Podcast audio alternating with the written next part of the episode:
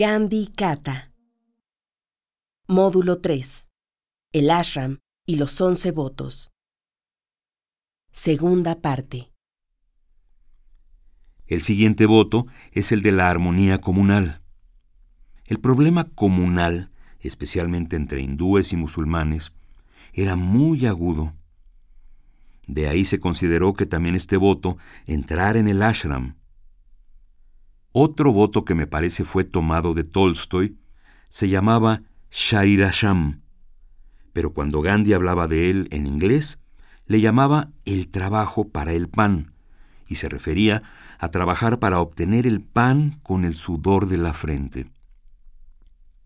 Era una acotación que fue tomada de la Biblia, pero Tolstoy la explicó tan bien que Gandhi le dedicó a Tolstoy el nombre de su segundo ashram en África, la granja de Tolstoy. Estos eran algunos de los votos. Y uno que no mencioné, pero del que he dado ejemplos, el undécimo voto, era no tratar a nadie como un intocable. Todos los seres humanos deben ser tratados como iguales. Estos son los once votos del ashram. El ashram era un resumen del país, un micropaís, la cáscara de nuez del país, porque las personas que hablaban diferentes idiomas se reunían ahí. Personas de diferentes religiones fueron a vivir ahí. También personas de todas las edades. En algún momento hubo como 500 o 600 personas habitando en el ashram, pero por lo general había un promedio de 250 personas viviendo regularmente ahí. Las actividades que se organizaban en los ashrams variaban con las habilidades y gustos, y tal vez las necesidades que tuviese la comunidad. Diferentes personas se dedicaban a diferentes actividades. Pero en común existían tres actividades principales que se desempeñaban por todos los miembros del ashram. Todos participaban en esas tres actividades. Gandhi las llamó yagna que es un término del sánscrito, yaya, que significa sacrificio, sacrificarse por la sociedad, sacrificarse por tu vecino, sacrificarse por quienes sufren. Eso significa la palabra. Cualquier persona que trabaje por la comunidad, por la causa común y que está contribuyendo a la misma, a esas personas Gandhi le gustaba llamarlos yagna. Las tres actividades eran diferentes tipos de yagna. La primera era, por supuesto, la oración. Por la mañana y por la tarde, en diferentes momentos, como cuando se consumía alimento, había oraciones. Cuando los niños iniciábamos las actividades diarias de la escuela, también orábamos. Pero los dos momentos de oración que eran comunes para todos se realizaban por la mañana y la tarde. La segunda actividad era la limpieza. Limpiar el ashram todas las mañanas durante 45 minutos. Cuando Gandhi estaba presente en el ashram, porque la mayoría del tiempo lo pasaba de gira, ahí se le podía ver con la escoba limpiando el ashram, mientras Kasturba sostenía el cesto de la basura, trabajando a un lado de él. Y el pequeño Narayan barriendo. Todos, sin importar la edad, trabajábamos 45 minutos en la limpieza del ashram. La tercera actividad era el hilado. Generalmente dedicábamos entre media hora y 45 minutos al hilado de algodón, en grupo y a la misma hora. Para Gandhi, estas tres diferentes actividades que se realizaban de manera comunitaria en el ashram representaban tres símbolos de la revolución. En la India, las oraciones comunitarias implican la revolución espiritual. Incluso en los tiempos de Gandhi, la espiritualidad se suponía como un asunto individual. Meditar implicaba la salvación individual. Gandhi dijo, la entera comunidad tiene que trabajar para la salvación Y el mejor templo, la mejor iglesia o la mejor mezquita para hacerlo es el cielo. Entonces nos sentábamos a cielo abierto a orar juntos. Eso representaba la revolución espiritual. La limpieza era la revolución social, porque el tratar a los seres humanos como intocables era algo antisocial de acuerdo con Gandhi. Y para cambiar esa tradición, limpiar era un símbolo de revolución. El hilar de nuevo era un símbolo de revolución económica, que significaba que todos quienes fueran suficientemente fuertes y no estuvieran enfermos o demasiado ancianos, todos los que comen deben tener el derecho de trabajar. Cada persona en la India debía tener una fuente de empleo. En aquel entonces, el hilar, y aún en la actualidad, es una actividad por la que se paga la mínima cantidad de dinero. Los más pobres generalmente son hilanderos. Así que hilar, considerándose a la par de aquellos más pobres de la India, era la revolución económica que tenía pensada Gandhi. Tal vez hablemos más del acto del hilar y tejer más tarde. Esto era lo que estaba representado en los once votos y como vamos a escuchar posteriormente una canción sobre los once votos, he dado algunos detalles. Voy a mencionar unas cosas más acerca del ashram. Creo que el carisma de Gandhi funcionó en el ashram. Había muchas personas con actitudes totalmente diferentes entre sí. Habiendo vivido con ellos durante muchos años, puedo decirles con certeza que si esas personas hubiesen vivido juntas fuera del ashram, probablemente no hubiesen resistido estar juntas por más de dos semanas. Pero gracias a Gandhi se mantuvieron juntas durante años. Y cuando teníamos la oportunidad de reunirnos, todos sentíamos que éramos parte de la misma familia. Eso fue gracias a su carisma. Todos logramos sentirnos parte de una familia. Durante la década de los 60 y 70, hubo movimientos juveniles en muchos lugares del mundo. En estos tiempos había un término que era común entre los activistas de los movimientos estudiantiles. Era el llamado Active Few, los pocos activos. Y si bien no era grande su número, fueron estos activistas los que empezaron los movimientos revolucionarios de aquellos años en casi todos los países. Quienes se reunían en los ashram motivados por Gandhi podían ser conocidos como los Active Few de la India. Estaban aquellos jóvenes que aspiraban al desarrollo espiritual y así practicaban yoga. Algunos de ellos fueron a los Himalayas o a los diferentes lugares sagrados. Había otros que querían luchar a favor de la libertad de la India y probaban sus propios métodos de lucha por la libertad. Los jóvenes Active Few eran en realidad muy activos y la mayoría de ellos muy valientes. Se involucraban tanto en actividades espirituales como en actividades a favor de la liberación del país. En el ashram estos dos diferentes tipos de perfiles se unían, como en Vinoba Bhave, quien posteriormente se convirtió en el sucesor o heredero espiritual, y a quien Gandhi eligió como el primer satyagrahi, cuando anunció un satyagraha individual. Aunque era un satyagraha individual, se integraron 23.000 personas. Era 1915 o 1916 cuando Vinova llegó por primera vez. Era un hombre joven, tenía alrededor de 21 años, y era una persona instruida, uno de los lectores más voraces que yo jamás haya encontrado. Sabía 27 diferentes idiomas. Era maestro de matemáticas y era bueno para la música.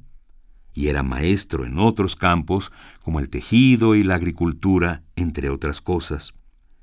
Pero no voy a abundar, porque luego hablaré de él, porque he trabajado con él por 20 años. Cuando por primera vez llegó, dijo, He leído muchos libros sobre historia, pero jamás había encontrado la palabra verdad o no violencia o brahmacharya en esos textos de historia.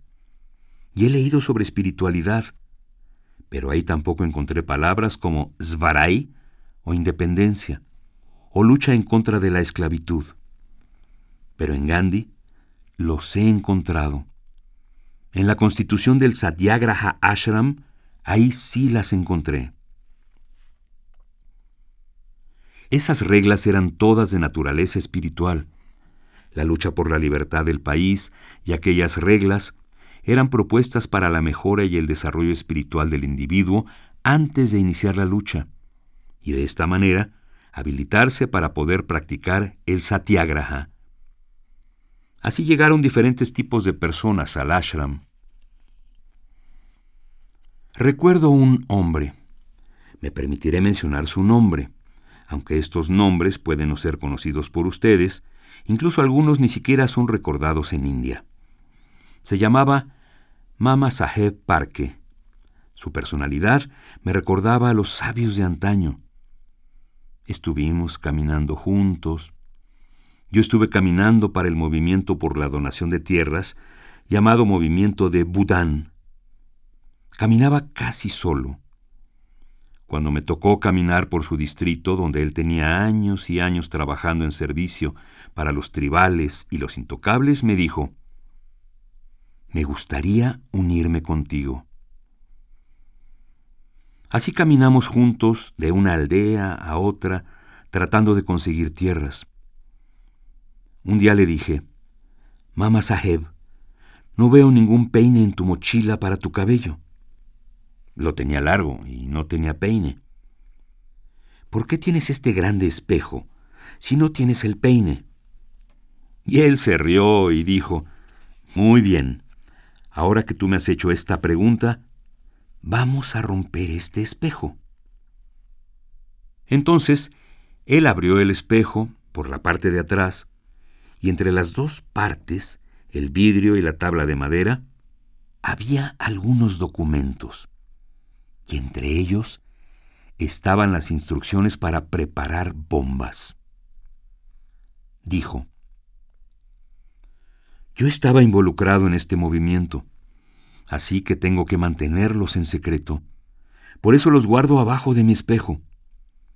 Pero ahora, por muchos años he estado acompañando a Gandhi, así que estos papeles son ahora inútiles para mí. Y frente a mí los rompió. Los estaba cargando.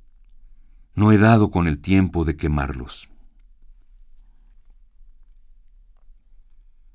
Diferentes tipos de personas totalmente interesadas en la espiritualidad se unían al trabajo social, porque Gandhi creía que la mejor espiritualidad era la espiritualidad de tres cosas. La purificación de uno mismo, el unirse con otros seres humanos bajo términos de equidad y la armonía con la naturaleza. Estas eran las tres cosas. En una sola palabra se podría decir solo armonía. Armonía contigo mismo, armonía con la sociedad y armonía con la naturaleza. Estas son las tres cosas que Gandhi consideraba como la verdadera esencia de la espiritualidad. Para él, la espiritualidad iniciaba con el servicio al ser humano, y este servicio empezaba con los últimos de la sociedad. Es ahí donde se empezaba. Así era con los intocables o con las personas más pobres de la comunidad, con quienes la espiritualidad iniciaba. Así eran diferentes tipos de personas las que se reunían en el ashram. J.C. Kumarappa era uno de ellos, uno de los principales economistas de aquel entonces, quien después de haber ido a estudiar a Inglaterra y América, ni siquiera se podía sentar en el piso debido al traje que llevaba. Pero Gandhi estaba sentado en el piso junto a la rueca de hilar y le insistió para que se sentara con él. Desde ese primer encuentro entre los dos, J.C. Kumarappa cambió su vida por completo y se convirtió en un economista gandiano muy reconocido. Hubo así muchos cambios de diferente naturaleza. Para mí, como niño que pasó la infancia en el ashram, que pasó la adolescencia en el ashram y se convirtió en un joven en el ashram, para mí, el sentimiento del ashram, si es que lo puedo describir con una sola palabra, sería alegría. La vida de Gandhi fue una vida muy positiva e irradiaba felicidad. No solo Gandhi, sino que era toda la atmósfera del ashram donde cualquier dificultad se compartía entre todos y lo que había para disfrutar también se compartía entre todos. Ese era el sentimiento de felicidad que prevalecía en el ashram y fue construido con base en los once votos que todos, con toda humildad, tratábamos de practicar. No todos alcanzaban el éxito, y cuando se tenía éxito era en diferentes etapas. Pero había un aspecto común, y ese era el empeño común de tratar de crear armonía dentro de uno mismo, armonía con la sociedad y armonía con la naturaleza. Ahora escucharemos nuestra segunda canción, en donde se hace una descripción de los once votos.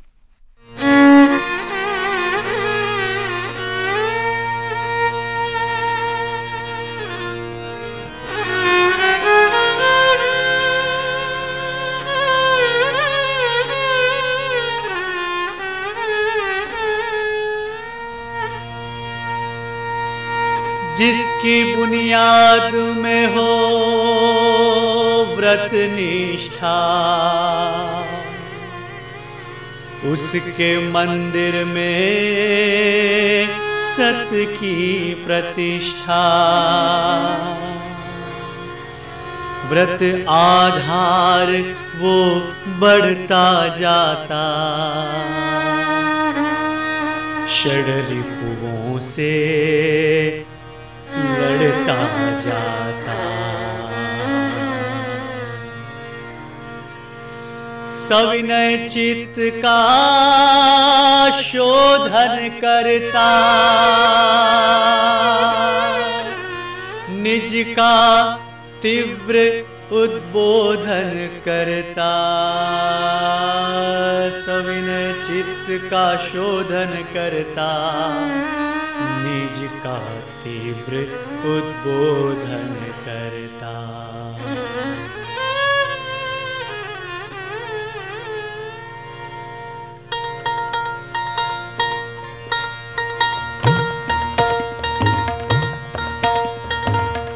प्रथम है सत्य का पालन करने, कथनी भेद का छेदन, चिंतन जैसा कथन भी तैसा, कथन हो जैसा, करण भी वैसा।